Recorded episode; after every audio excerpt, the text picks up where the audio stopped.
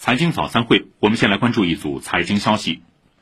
近日，工商银行、农业银行、中国银行、建设银行、交通银行五大国有银行和邮政储蓄银行分别发布公告，披露今年支持实体经济、提高经营质效和前三季度信贷投放情况。公告显示，前三季度六大行共新增人民币贷款超过九点五三万亿元，